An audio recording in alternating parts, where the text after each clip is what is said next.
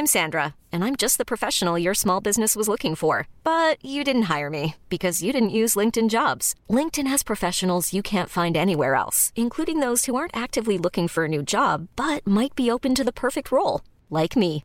In a given month, over 70% of LinkedIn users don't visit other leading job sites. So if you're not looking on LinkedIn, you'll miss out on great candidates like Sandra. Start hiring professionals like a professional. Post your free job on linkedin.com/achieve today. C'est avec un immense plaisir que je vous parle d'une marque que j'affectionne tout particulièrement, Mama Hangs. Mama Hangs a les produits qu'il te faut en tant que maman allaitante. La brassière et le soutien-gorge d'allaitement absorbant. Ils sont conçus dans un tissu bien spécifique pour l'occasion, aka le micromodal, qui absorbe, sèche vite et te permettra d'éviter toute odeur, et ce en restant au sec. Tout ça veut dire que si comme moi tu as des fuites de lait d'un côté quand le bébé tète de l'autre, adieu coussinet d'allaitement qui se font la malle et bonjour brassière ou soutien-gorge qui tiendra toute la journée. Et ce n'est pas fini. Le petit nouveau de la collection, c'est le body, qui a les mêmes talents absorbants en s'ouvrant à l'avant avec des aimants trop pratiques. Ici, on ne se passera plus de ces produits top quali, beaux et confortables. Alors merci Mama Hanks de soutenir le podcast depuis si longtemps. Et si tu veux en savoir plus, rendez-vous sur leur site mama-hanks.com et avec le code MILCHECKER, tu bénéficieras d'une jolie et rare remise de 15% sur ta commande.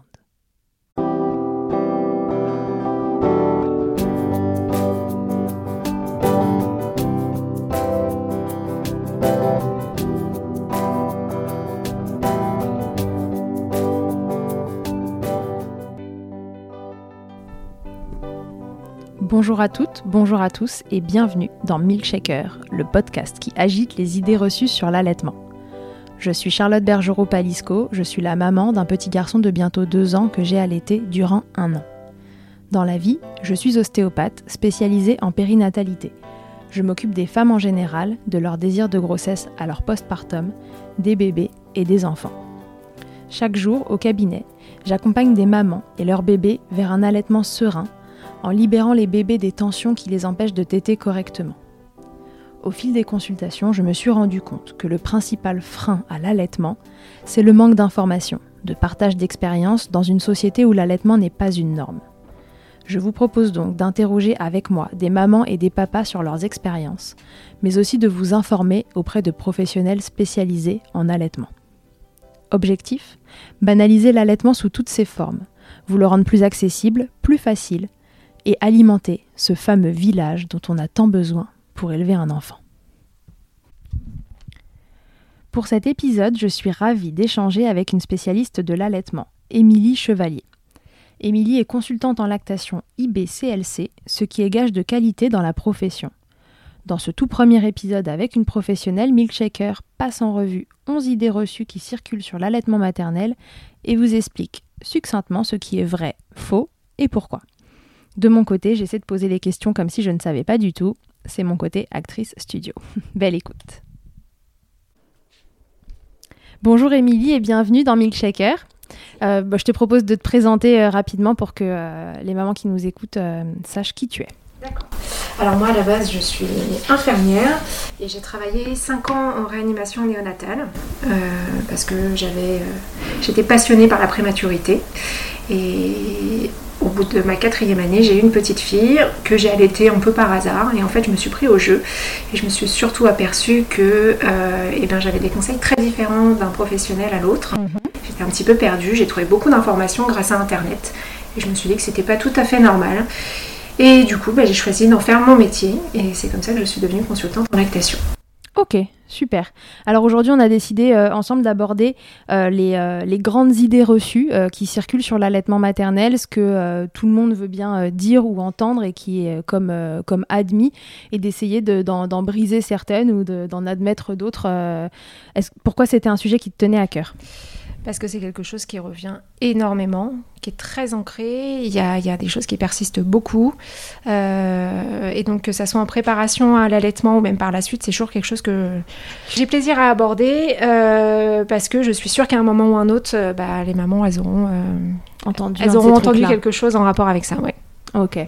Bon, alors on commence avec une question alimentation. il est assez commun de dire que les mamans allaitantes ne peuvent pas manger tout ce qu'elles veulent parce que ça aurait un impact sur le système digestif ou, ou, leur bébé en général. Qu'est-ce que tu en penses Déjà, la première chose, c'est quand on allait, il faut vraiment se faire plaisir. Ok. C'est primordial. Bon, ça, c'est déjà une bonne information. Il faut continuer de se faire plaisir. Oui. Et voilà, il faut essayer de manger varié, mhm. de tout. Voilà. Mais le maître mot, c'est de se faire plaisir. Alors souvent, les mamans, euh, c'est marrant parce que enceintes, elles vont manger des aliments, par exemple, épicés.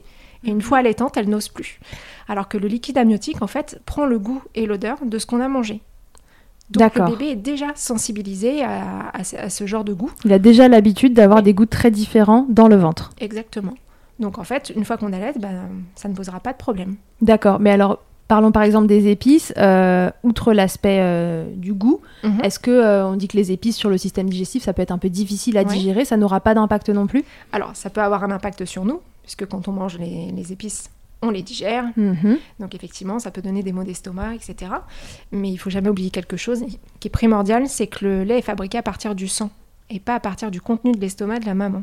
D'accord. Et donc il n'y a pas d'épices dans le sang, c'est ça? Et c'est là qu'on comprend que les protéines de ce qu'on mange, une fois digérées, passent dans notre sang. Mais du coup, ça va pas. Les fibres, par exemple, quand on mange euh, des poireaux, voilà, c'est aussi une idée reçue. Voilà, les poireaux, il y a des fibres, donc on peut avoir du mal à le digérer. Mhm. Ça ne donnera pas de colique à un bébé. Les fibres ne passant pas dans le sang, ne passent pas dans le lait non plus.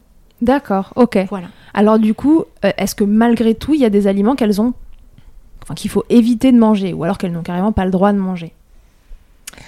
Et pourquoi? La seule fois où une maman euh, ne peut pas manger un aliment particulier, c'est quand il y a une allergie alimentaire chez le bébé.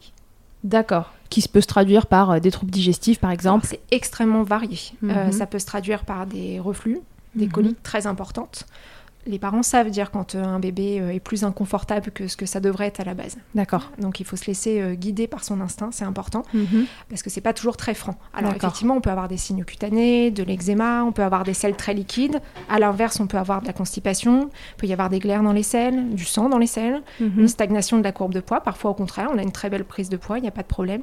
C'est extrêmement divers et varié. D'accord, mais ce serait donc la seule raison pour laquelle il faudrait évincer un aliment de l'alimentation de la maman? Oui, parce qu'après, il y a des aliments alors, où il faut euh, avoir une consommation raisonnable, par exemple le café. Euh, D'accord. quand on allait, on peut boire du café.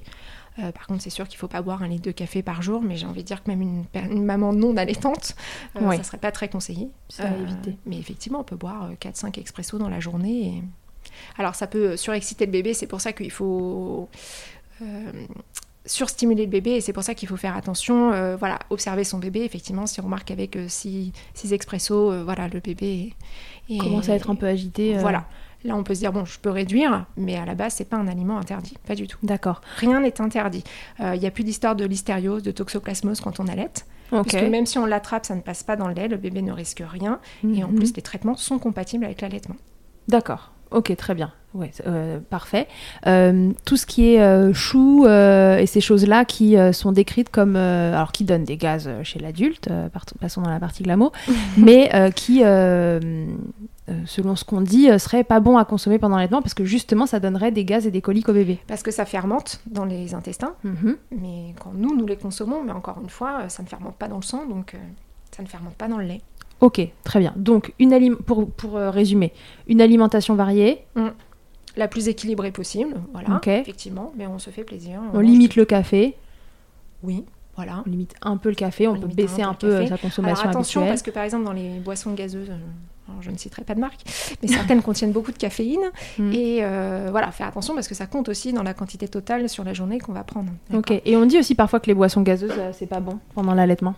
Pareil, c'est faux. Encore une fois, c'est pareil. Les bulles, euh, les bulles des boissons gazeuses ne passent pas dans le sang, donc ça ne passe pas dans le lait. C'est toujours pareil. Ok, donc en gros, à la question, est-ce que je peux manger tout quand je suis enceinte? C'est oui, euh, sauf allergie. Et ça, en fait, c'est aussi euh, sur ces diagnostics médicaux derrière, etc.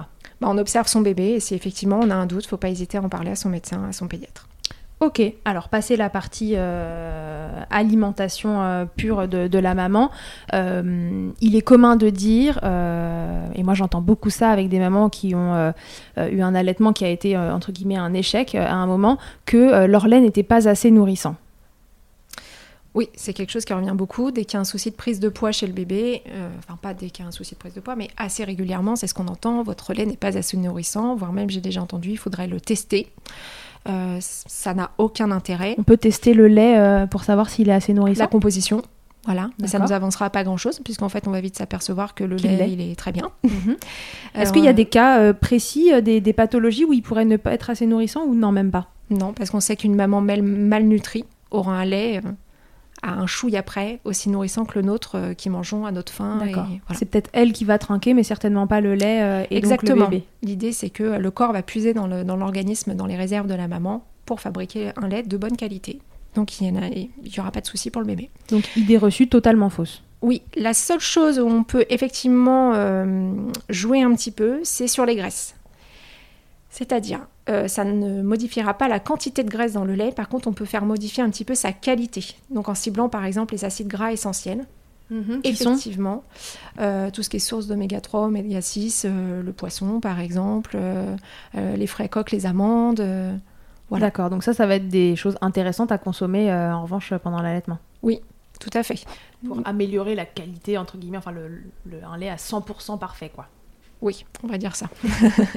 il est, pour moi, il est toujours parfait, les Il maternelles. est toujours parfait. Et il il sera plus que parfait encore si dans l'alimentation, c'est bien, euh, il y, a des- il y a des bons acides gras euh, essentiels. C'est ça, il sera toujours supérieur à du lait artificiel. Je veux dire, même une maman qui ne mangerait pas de manière équilibrée, faut pas culpabiliser d'avoir une alimentation qui n'est pas toujours parfaite.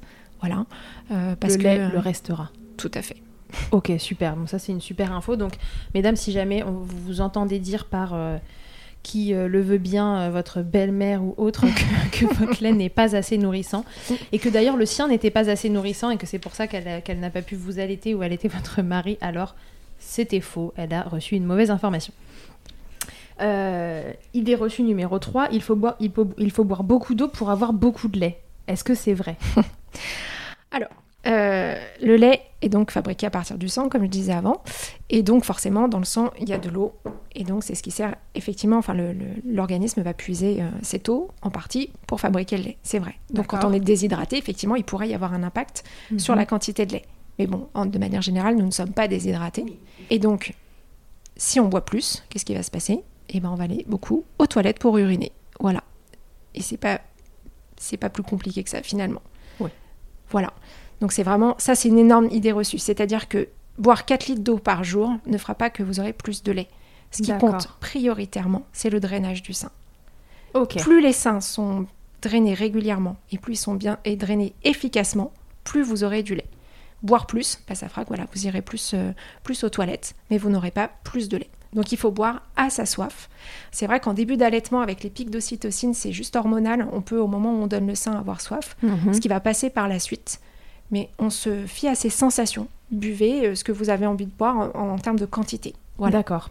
Alors du coup, j'ai une petite question, mais euh, je, je parle pour moi. Euh, dans, dans mon allaitement à moi, j'avais euh, énormément de lait quand, quand ça a démarré, voire un peu trop, et, et c'était aussi un problème, parce que parfois avoir trop de lait est un problème aussi, Oui, on en tout à parlera fait. une autre fois.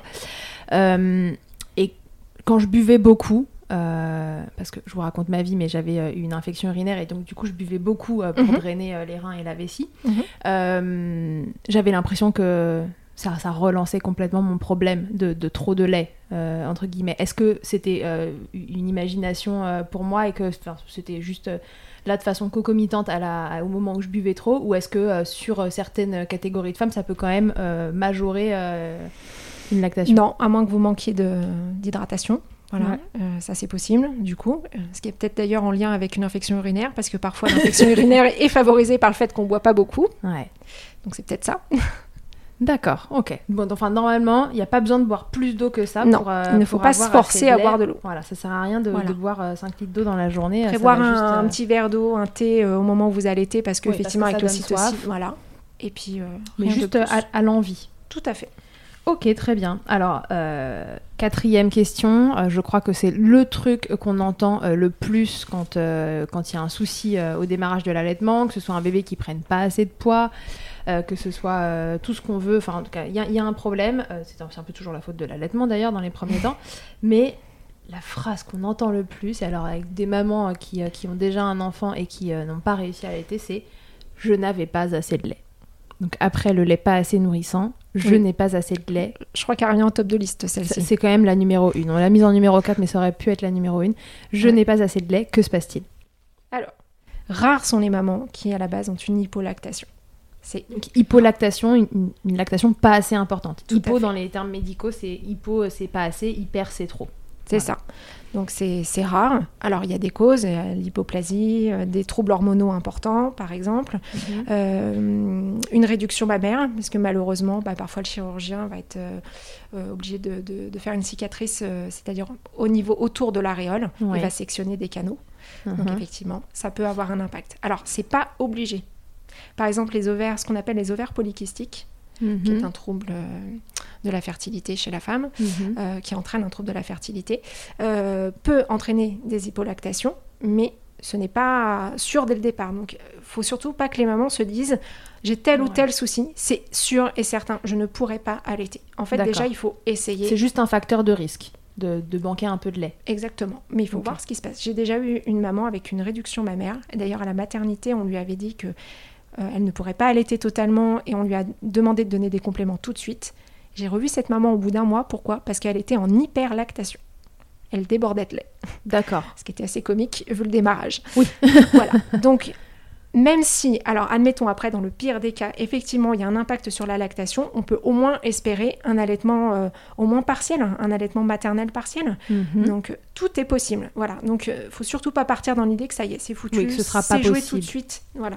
Non, non, surtout pas. Ok, très bien. C'est très important. Juste euh, une petite parenthèse, la réduction mammaire, si jamais quelqu'un se demandait ce que c'était, c'est euh, il y, a- il y a des femmes qui ont une poitrine euh, euh, tellement importante et ça peut être gênant, que ce soit euh, physiquement ou psychologiquement, qu'on peut euh, réduire euh, la taille des seins par chirurgie. On sectionne euh, bah, voilà, une partie euh, de, éventuellement de la glande mammaire et des canaux, euh, comme tu l'expliquais, donc euh, donc c'est ça la réduction mammaire.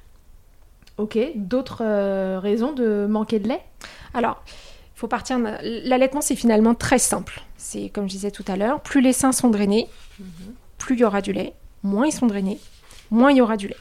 Donc généralement, il y a deux cas de figure. Quand euh, il y a ce phénomène de pas assez de lait, alors déjà, ça veut dire que c'est une bonne, i- c'est une, enfin, c'est, c'est plutôt positif. Ça veut dire qu'on peut y remédier, puisque je disais tout à l'heure qu'il est très rare à la base de manquer de lait. Oui. Et donc, pour moi, il y a deux causes, euh, deux causes principales. La première, c'est les conseils qui vont avoir été donnés à la maman. D'accord. Euh, alors le premier c'est bah tu as trop ton bébé au sein, il est beaucoup trop souvent au sein, il prend trop de poids, tu devrais espacer le nombre de tétés, c'est pas normal qu'il mange autant. Euh, alors Et alors que- là, c'est quand elle manque de lait qu'on leur dit ça? Non, on va leur dire à la base ton bébé tout se passe bien. Et on va dire à la maman ton bébé euh, vraiment à chaque fois que je viens Ah, ton bébé est tout le temps au sein ou alors un, un professionnel de santé malheureusement on peut l'entendre également euh, mais il va prendre votre sein pour une tétine c'est pas une bonne idée Euh, voilà il faut vraiment qu'il y ait un espace entre les tétés c'est ça qui va lui donner mal au ventre ou des reflux D'accord, donc ça, c'est- enfin, le- du coup, le fait de moins faire téter son bébé sous ces conseils-là peut engendrer un manque de lait. oui Parce que le sein sera plus assez drainé Exactement. et donc ne produira plus assez. alors sachant qu'il y a des tétés ce qu'on appelle des tétés nutritives qui Mhm. vont apporter prioritairement le lait pour euh, le, côté nutritif. Et puis on a des tétés qui sont moins nutritives, qui ont également un rôle sur la lactation, puisqu'on a plein de récepteurs au niveau de l'aréole qui stimulent. Il y a une réaction hormonale quand on a son bébé au sein. On, voilà, on libère les hormones du plaisir, qui sont également les hormones de l'allaitement. Donc euh, en fait, il faut faire confiance à son bébé. Je sais que c'est difficile, mais les mamans savent au fond d'elles ce qu'elles ont à faire. De toute façon, quand leur bébé manifeste cette envie d'aller au sein, elles ont envie de le mettre au sein naturellement. D'accord. Je sais que c'est très difficile, voilà, on est beaucoup parasité. Alors les gens pensent bien faire, hein, qui donnent ce genre de conseils. Oui, bien sûr, c'est toujours euh, en toute bonne foi. Voilà, mais au final, euh, voilà, il faut, il faut faire confiance à son bébé, sachant que les premières semaines, effectivement, il y a un certain nombre de tétés, alors on dit en, en moyenne entre 8 et 12 tétés par 24 heures. Euh, sachant qu'il y a également ce qu'on appelle les pics de croissance qui vont se greffer là-dessus, c'est-à-dire des moments où le bébé va téter plus que ce qu'il tète normalement, Euh, donc des journées où il va aller beaucoup, beaucoup plus au sein. En fait, lui, bah, il tète beaucoup pour faire augmenter la lactation parce qu'il grandit, qu'il a besoin de plus de lait. Ouais, et ces journées-là où bébé est souvent irritable, euh, scotché euh, à nous, voilà, c'est les journées. Alors, si vous Pas avez une écharpe de portage euh, vous la quittez pas trop, vous allez faire pipi en écharpe, etc. Ça peut donner l'impression d'un bébé qui a faim en fait Tout et qui n'aurait pas assez entre guillemets. Voilà. Donc ça, c'est vraiment des moments où en fait où il faut s'accrocher et attendre parce qu'il est en train de faire le job pour la suite. Exactement. Oui. Après, euh, il y a aussi euh, limiter le temps des tétés. Alors, il y avait le nombre des tétés et il y a le temps des tétés également. Donc, il n'est pas rare que j'entende bah, voilà, une maman me dire on m'a donné comme conseil que c'était 10 minutes sur chaque sein. Mais en fait. C'est arbitraire. Bah, c'est très comment dire, euh, c'est très chronométré, oui. euh, chaque bébé est différent, chaque succion est différente, chaque maman l'est également. Mhm. Donc le temps des tétés est très variable d'une femme, d'un bébé à l'autre, et aussi d'un moment de la journée à l'autre. D'accord. Voilà. Euh, donc euh, il est important de laisser un bébé bien finir de drainer un sein. Pourquoi? Ouais. Parce que le lait qui arrive en... Alors plus le sein est drainé, plus le lait devient calorique, il devient gras. Alors ça ne veut pas dire que le lait de début de tétée n'apporte rien. Parce que j'entends beaucoup le lait de début de tétée, ce n'est que de l'eau et du sucre. C'est pas vrai. C'est déjà euh, plein de bonnes choses, c'est déjà aussi du gras. Mais plus la tétée avance, et effectivement, plus c'est gras. Donc il est important de laisser un bébé drainer. Il y en a qui vont mettre un quart d'heure, il y en a d'autres, il va leur falloir 30 minutes, il y en a d'autres, c'est 40. Et selon le moment de la journée, les tétées durent pas le même temps. Ok. Donc un conseil, eh ben, ne regardez pas votre montre. Laissez Voilà. faire votre bébé. Ça demande quand même un certain lâcher prise qui est hyper difficile quand on est Tout jeune maman et que on veut profondément nourrir son bébé et qu'il ne manque de rien. Tout à fait. voilà. Et il y a aussi autre chose qu'on conseille, qui est beaucoup conseillé, c'est de ne donner qu'un seul sein euh, par tétée. Or, il y a beaucoup de bébés qui en fait prendraient bien les deux. Et donc, même s'ils restent pas longtemps sur le deuxième sein, bah, à chaque fois, ils prennent une petite quantité supplémentaire. Et ça, sur 10 tétées, bah, ça fait une sacrée quantité supplémentaire à la fin de la journée. Et en plus, ça stimule bien la lactation, puisque comme je disais, plus les seins sont drainés, plus il y a du lait. Ok, ouais, plus on vide, plus ça se remplit, quoi. Tout à fait, c'est exactement ça. Faire simple. ok. euh, D'autres raisons de manquer de lait? Est-ce qu'il y a des raisons qui seraient inhérentes au bébé? Et oui, exactement. Donc la deuxième, euh, on va dire que la deuxième cause, c'est effectivement un problème au niveau de la succion du bébé. Euh, alors ça c'est vraiment très compliqué parce que autant on a des tableaux euh, où immédiatement on peut identifier qu'il y a un souci, où la maman va avoir euh, de grosses douleurs, des crevasses, où va y avoir un souci de prise de poids, et puis parfois Donc là, on s'affole vite. Là, on peut se dire, bon, effectivement, par exemple, les crevasses, voilà, bah, c'est signe qu'effectivement, alors peut-être c'est la position, mais ça peut être la succion du bébé, donc en tout cas, ça nous alerte.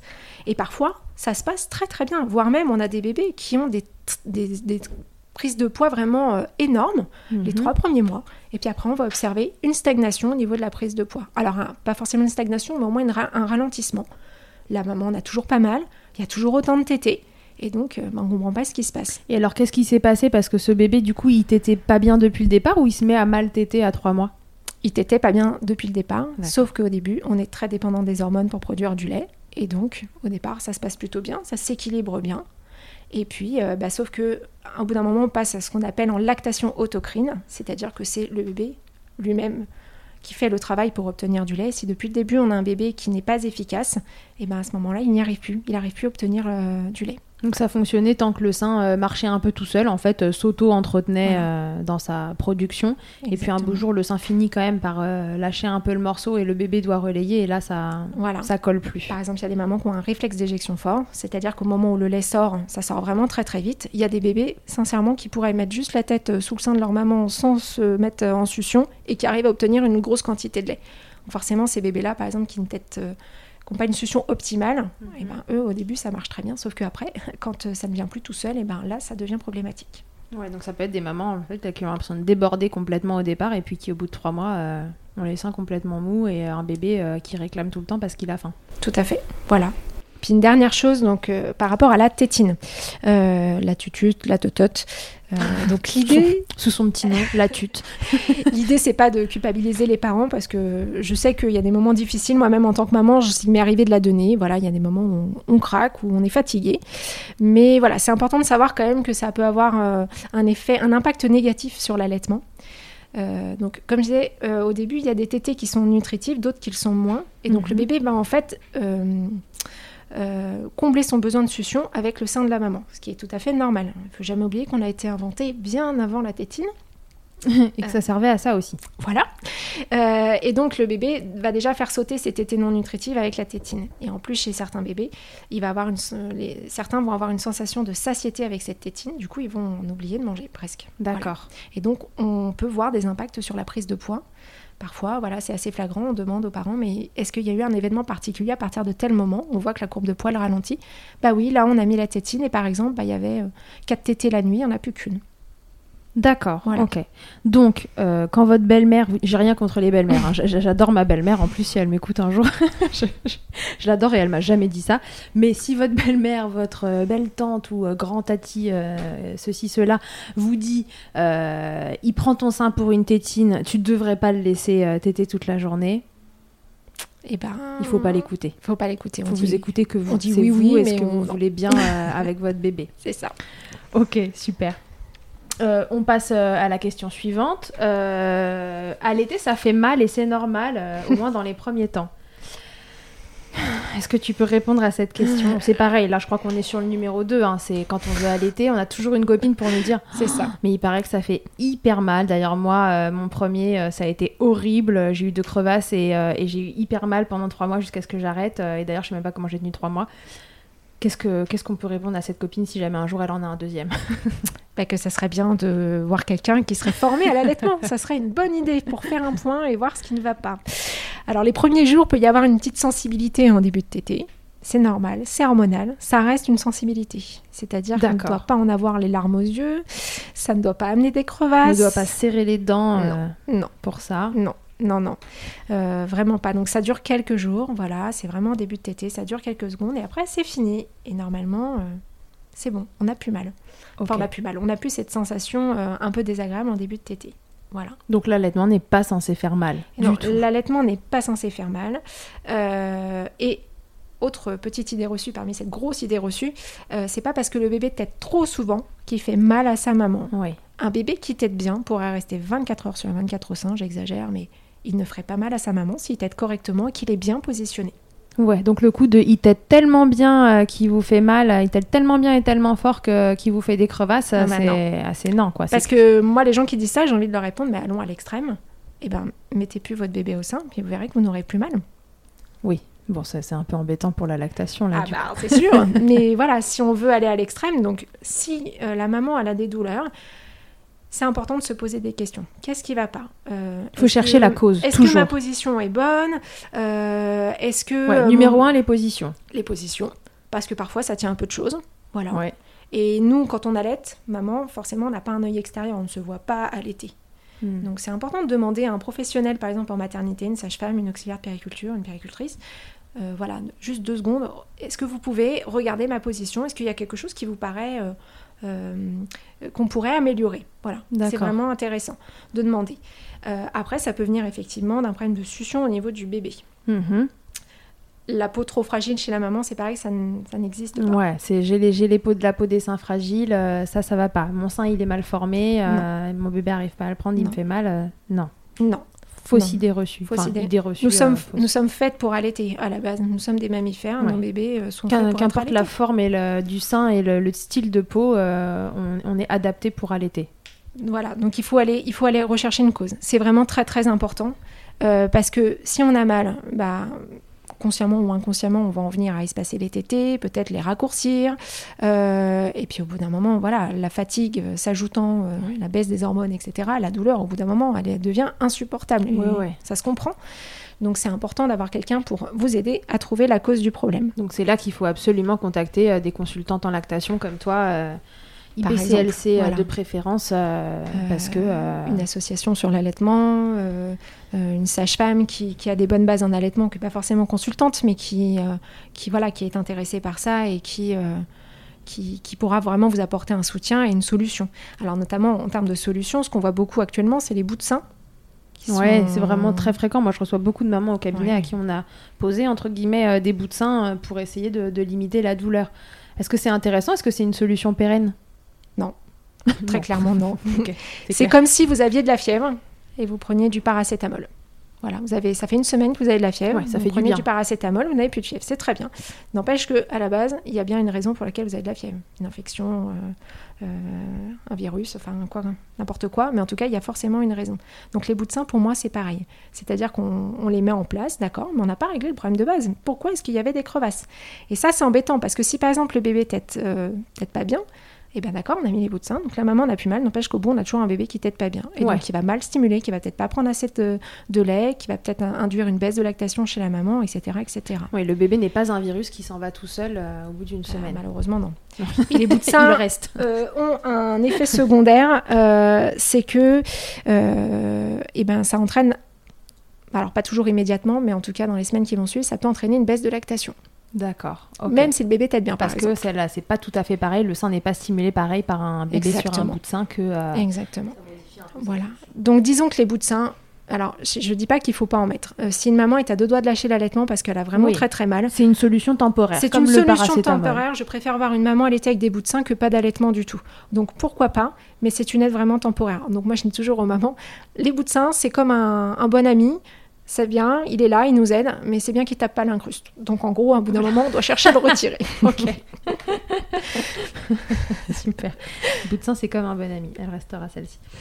Euh, on passe à la question d'après. C'est bon? Sur Oui. euh, le- allaiter, ça fait mal et c'est normal. De toute façon, on y reviendra dans d'autres épisodes. hein, les douleurs de démarrage d'allaitement, c'est quand même un, un gros, gros sujet. Mais c'était pour dire que déjà, si on a compris que c'était pas normal, on est déjà avancé.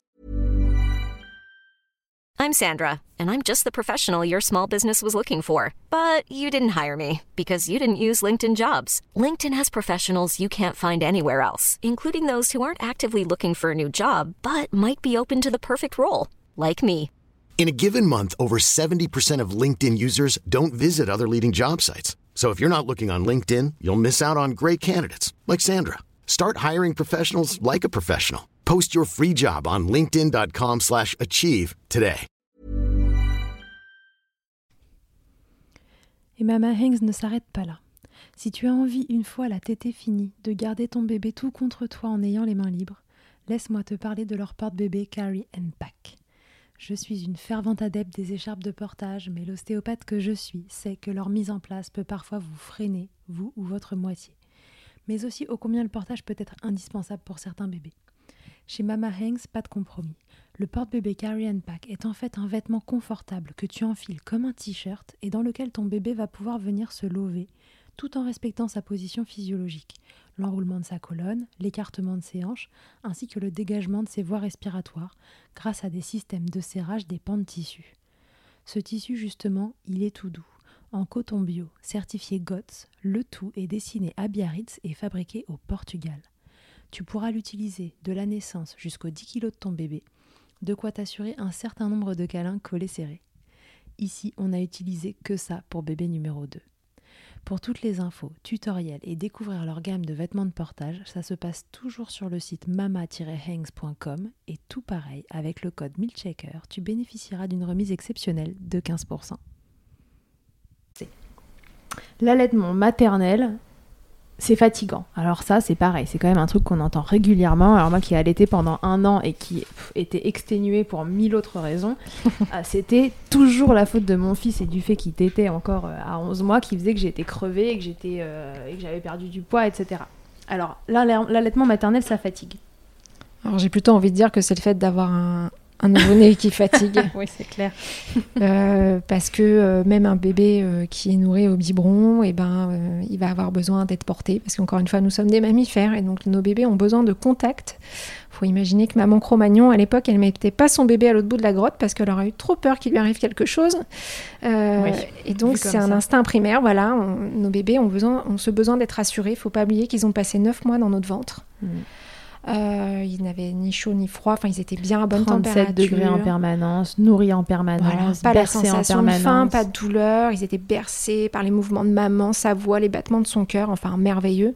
Et là, ils sortent et, et enfin, c'est complètement un, un univers complètement inconnu pour eux. Donc, quoi de mieux que les bras de maman ou même de papa, parce que voilà, ils reconnaissent leur papa et la voix, etc. Ils sont aussi rassurés.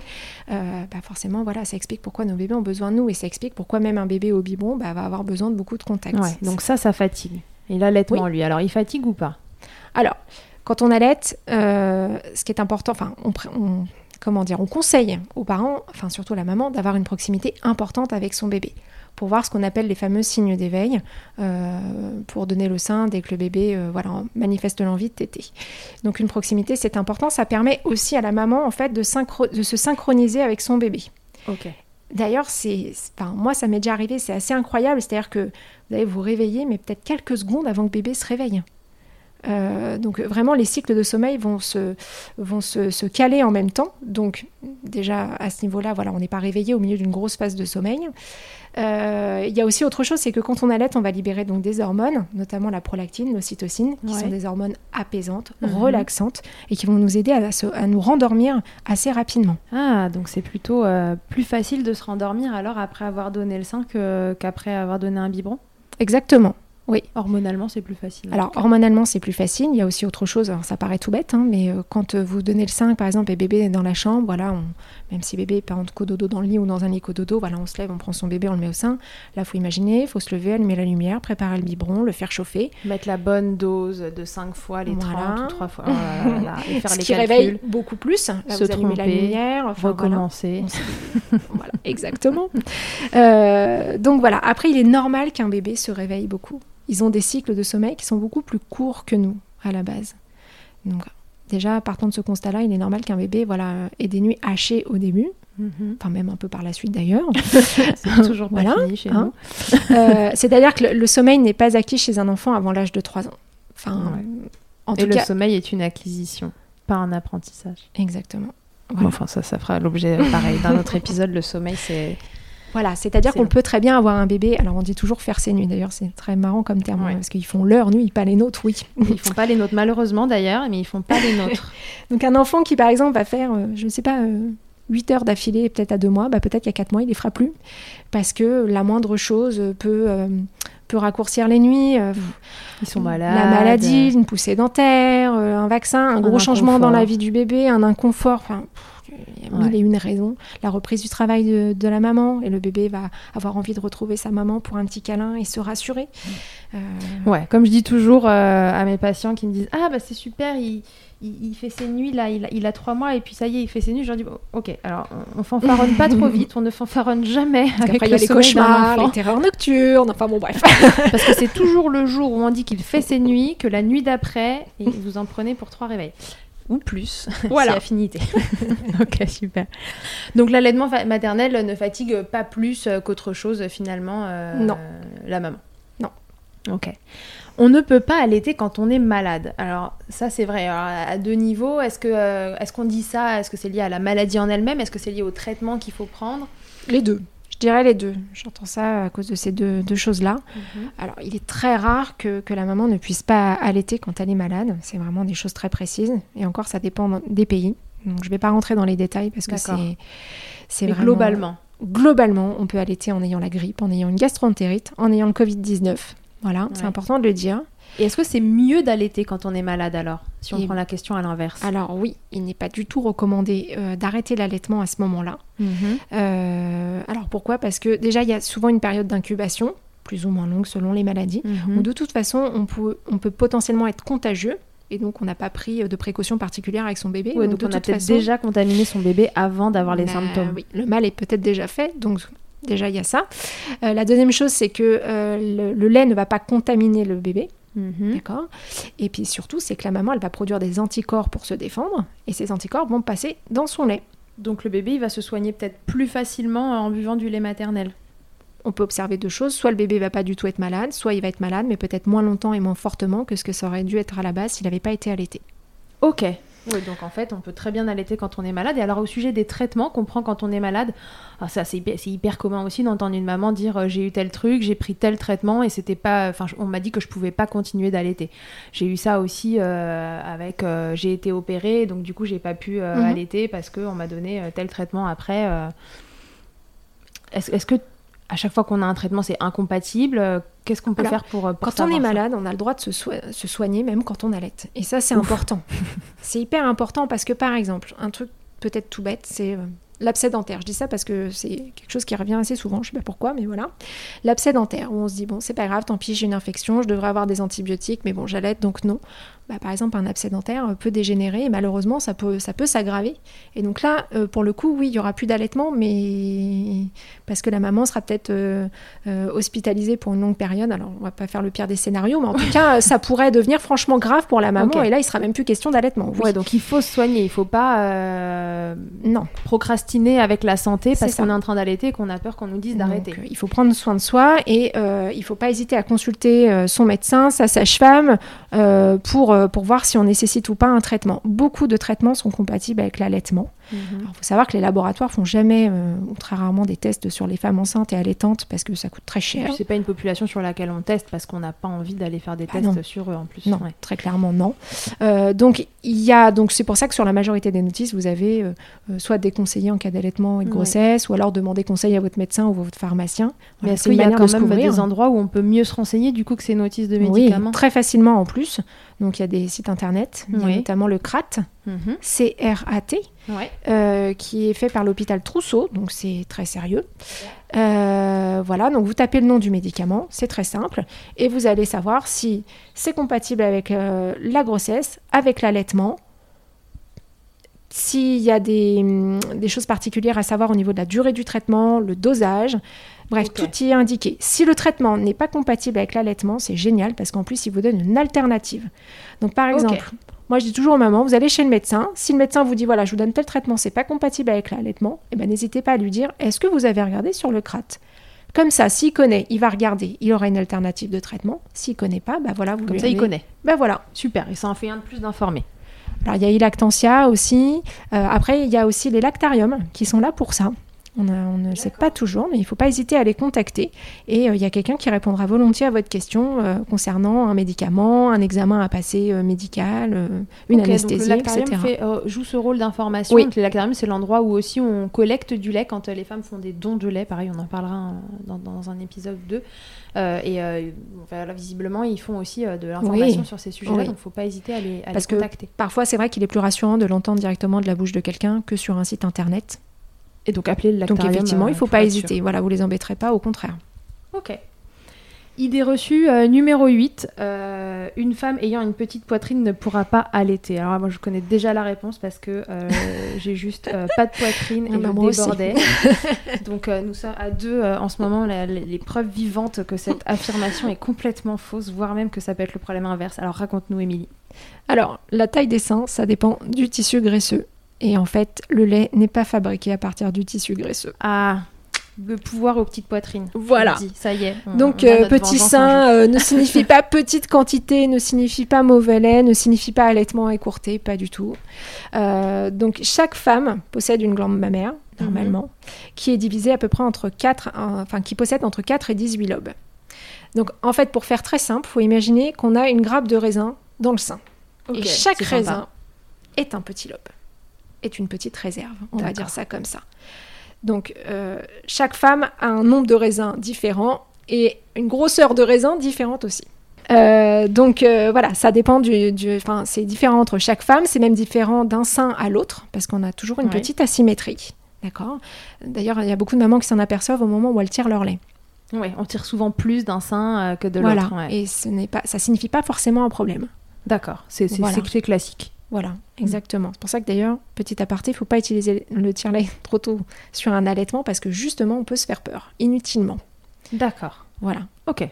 Ce sera Euh, l'objet d'un autre épisode. Exactement. et On va pas ça, rentrer dans, euh, le, dans les détails. ok, c'est une information. euh, Mettez-la dans un coin de votre tête, on en reparlera. Et donc, chaque femme a une capacité de stockage, hein, c'est pas très joli, mais bon, c'est le terme, une capacité Oh, de stockage différente. n'est pas joli. Et donc, si on a une petite capacité de stockage, ben, qu'est-ce qui va se passer? Eh ben, On aura un bébé qui ira plus souvent au sein. Tout simplement. Il reviendra plus Tout souvent à la simplement. source. Sachant qu'en plus, ces petits raisins Mhm. euh, vont se remplir plus ou moins vite selon le moment de la journée. D'accord. Euh, C'est-à-dire, euh, ils se remplissent très vite, plutôt en milieu de nuit. C'est pour ça que le matin, on a vraiment la sensation d'avoir les seins qui débordent de lait. Et ils se remplissent très lentement le soir, ce qui explique qu'on a les seins très mous et qu'on a un bébé qui a besoin d'aller beaucoup au sein, parce qu'une fois que les raisins sont vides, il n'y a pas de problème, il y a du lait qui est toujours produit en continu.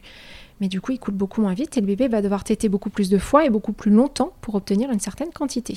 Ok, d'accord. Donc c'est ça qui explique que euh, Les fameuses tétées groupées du soir. voilà, les tétés groupés du soir et puis le- le- la variation entre un bébé qui à 4 mois euh, tète 5 fois par jour et celui qui tète encore 12 quoi. Mm. Ok. On a, on a tout dit sur cette question-là? Oui. Ok. Idée reçue numéro 9, euh, il fait chaud et alors au moment où on vous parle en plus il fait 35 degrés là, Oui, on oui. est euh, fin juin et on crève de chaud. euh. Alors il faut donner de l'eau à un bébé à l'été quand il fait chaud, est-ce que c'est vrai ou pas du tout? Pour un bébé exclusivement allaité, c'est-à-dire qui n'a pas commencé la diversification, il n'y a pas d'utilité à donner de l'eau. Et c'est même plutôt... Ça va au-delà de ça, c'est-à-dire attention. C'est-à-dire que si le bébé boit de l'eau, il va remplir son estomac avec quelque chose qui n'est pas calorique, qui ne va pas l'aider à prendre du poids. Par contre, le temps qu'il digère de l'eau, il a une sensation de satiété qui arrive avec l'eau. Ah donc ça pourrait lui l'empêcher de- d'aller euh, demander son dû à un moment où il a faim. en fait. Exactement, donc il va peut-être espacer cet été. D'accord? Alors, le lait maternel, il est composé à 87-88% d'eau. Ah oui. Donc, il est parfait pour hydrater bébé. il n'y Absolument. a pas besoin de plus. Non, il n'y a pas besoin de plus. Donc, généralement, ce qui se passe, c'est qu'en période, euh, en période de canicule, tous les ans, c'est pareil, les mamans disent Oh, J'ai eu un petit Wistiti euh, au sein pendant euh, plusieurs jours, euh, voilà, qui au lieu de téter, on va dire, euh, 10 fois par jour, téter peut-être 15 fois. Alors, pas forcément des grosses tétées, mais vraiment euh, des tétées pour, euh, pour s'hydrater. Pour boire. ouais. Voilà. Donc, encore Comme une nous fois. on boit des verres d'eau toute la journée quand il fait chaud. quoi. Exactement, c'est exactement ça. Donc encore une fois, il faut faire confiance à son bébé et on, on- voilà, on, on lui, on lui propose le sein euh, Hmm. autant de fois qu'on voit qu'il en a besoin. Ok, Voilà. très bien. Donc si on couple ça avec un pic de croissance, Effectivement, ça risque d'être un petit peu rock'n'roll. deux trois journées un peu costaud. Mais Voilà. on tient le coup, ça va passer. Ça va passer. C'est important de se dire que c'est normal. Déjà, je pense que ça aide. euh, Oui. Ça aide à passer ce c'est cap. normal, il y a assez de lait, euh, pas de soucis. Voilà, euh, tout va bien. Mettez-vous un petit peu dans votre bulle. Prévoyez pas des rendez-vous importants. Euh, restez dans votre lit, sur votre canapé, devant une série, un film sympa. Euh, voilà, en peau à peau avec votre bébé. Ça, c'est génial. Euh, le vrai peau à peau avec bébé en couche chez vous, vraiment rien. Et puis, voilà, donnez le sein, reposez-vous le plus possible. C'est pas le moment de faire le ménage à fond, etc. Ça attendra plus tard. trop chaud, de toute façon. Et voilà, Ah, donc un pic de croissance, voilà, va durer quelques jours. Quand il fait chaud, voilà, on sait que le bébé va téter aussi plus longtemps. Et puis quand il fera moins chaud, ben voilà, on reviendra un rythme un peu, un peu moins soutenu. Plus classique, ok. Idée reçue numéro 10, et euh, c'est- pour cette raison-là que, que certains épisodes de ce podcast sont réservés à des papas. Lorsque la maman allait, on dit que le papa est exclu et qu'il ne trouve pas sa place dans la relation avec son bébé. Est-ce que c'est vrai? Qu'est-ce que Alors- d'où ça sort et pourquoi on dit ça? Déjà, moi je pense que l'allaitement, ce n'est pas qu'une histoire de bonne femme, contrairement à ce qui peut être dit et pensé. L'allaitement, c'est une danse à trois. La maman, le bébé C'est et joli ça. le papa. L'allaitement, c'est une danse à trois. Voilà.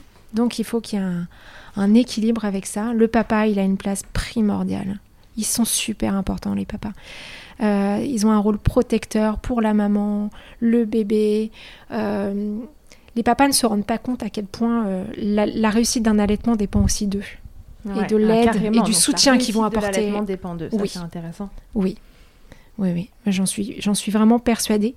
Et il faut aussi pas oublier qu'un enfant, un bébé, ce n'est pas qu'un tube digestif.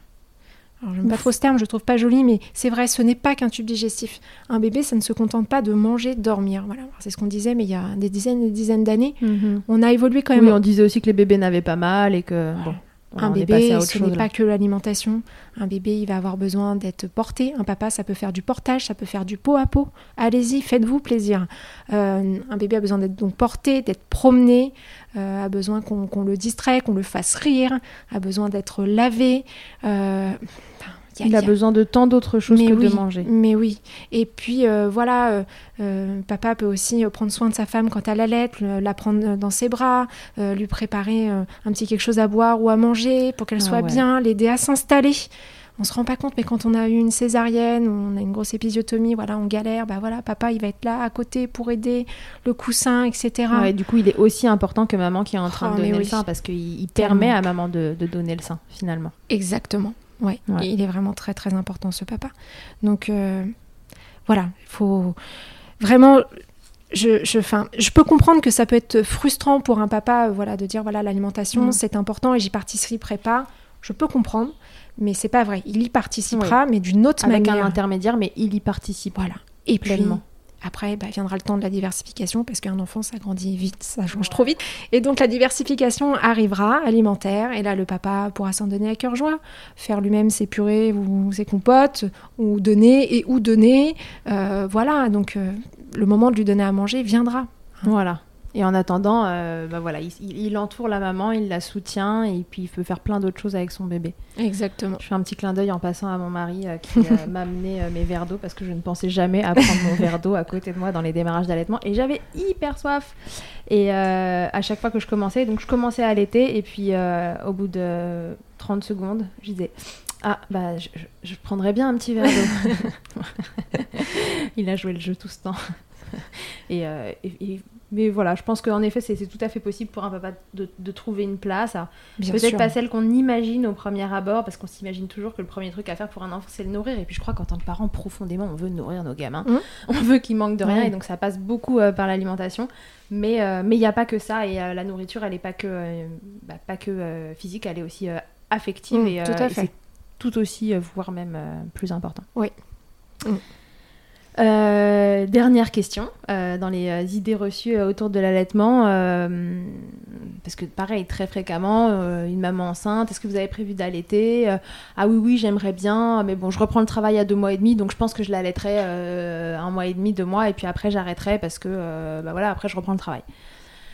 Est-ce que reprise du travail rime vraiment avec arrêt de l'allaitement? Pas forcément.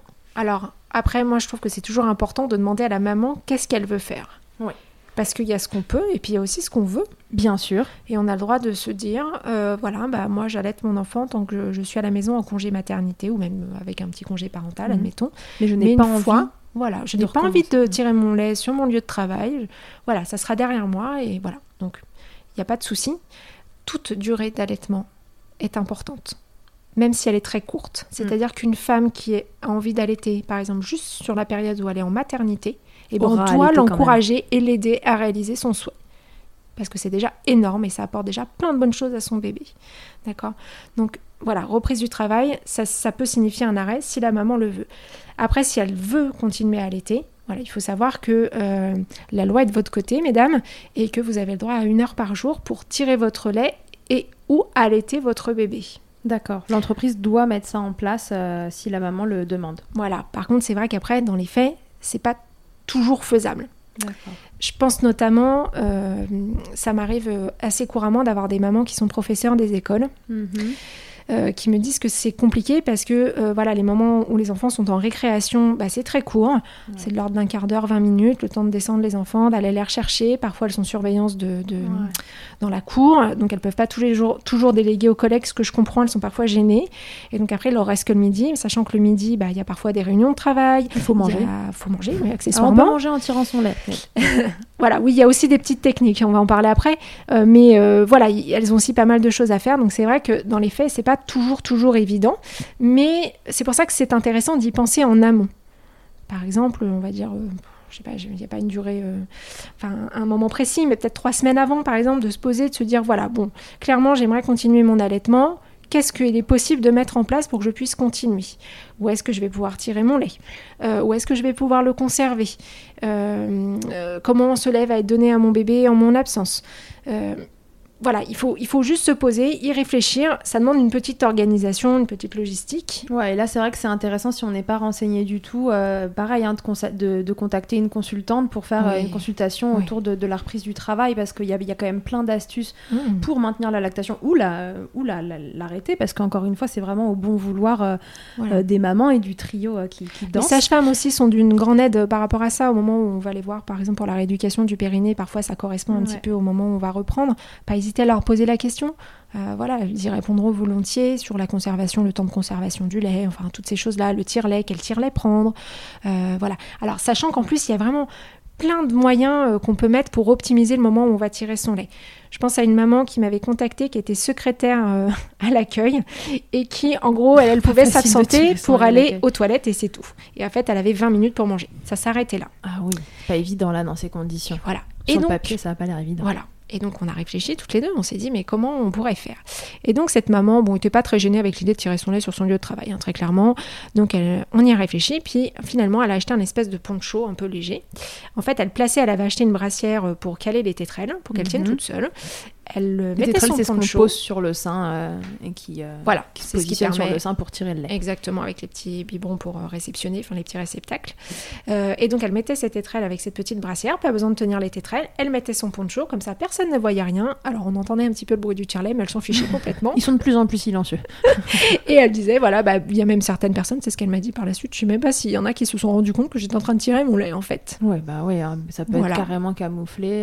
Voilà. ouais.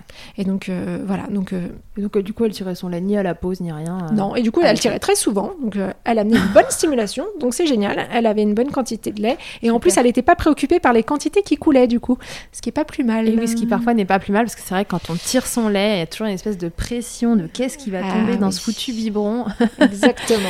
Et bon, c'est tout ce que le stress n'est pour le coup pas l'ami de l'allaitement. Et surtout, le tire-lait n'est jamais représentatif de, De la- des votre lactation. Non, parce que aucun tire-lait n'arrivera jamais à la cheville de votre bébé, Qui t'aide bien. qui t'aide bien. Ouais. Oui. Qu'un bébé qui t'aide bien. Mais même qui t'aide pas bien, parce que j'ai envie de dire qu'il y a quelque chose que le tire-lait ne pourra jamais reproduire, c'est le lien affectif qu'on a avec son enfant. On n'est pas amoureux de son tire-lait. C'est pas faux. Voilà. ok, super. Euh, Est-ce qu'on aurait oublié quelque chose?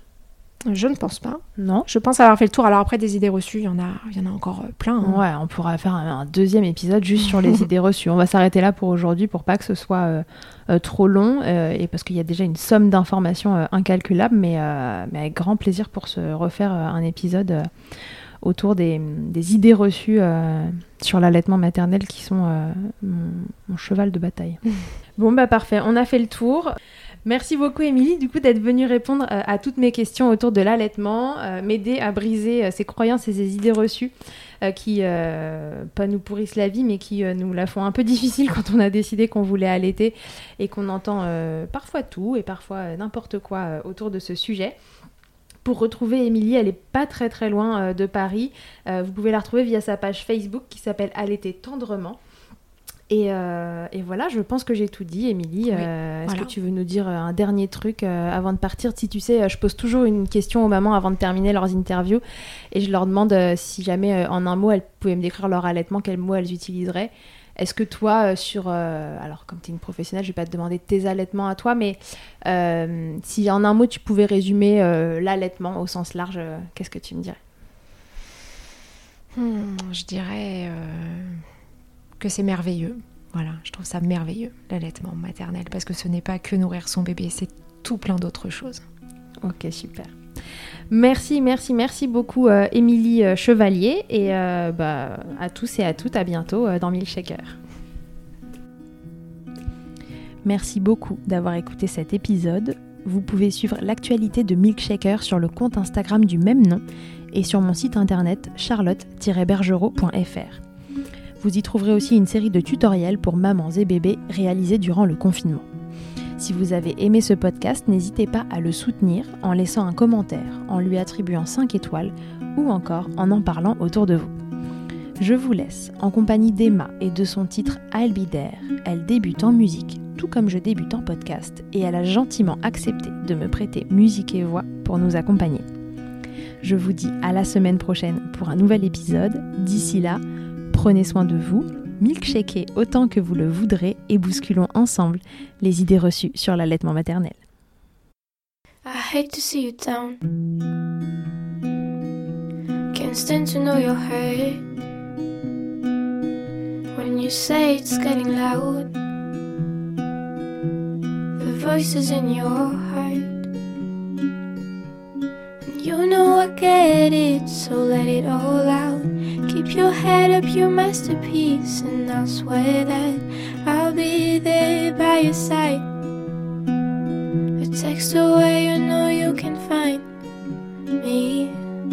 It just takes a whisper, and I'll be there to listen. I got you, I'll fight with you, cause I love you. I'll be there.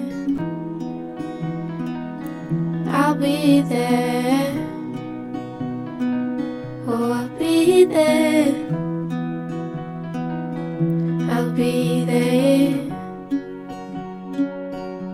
I know I'm not perfect. Sometimes I look myself. But I hope you know I care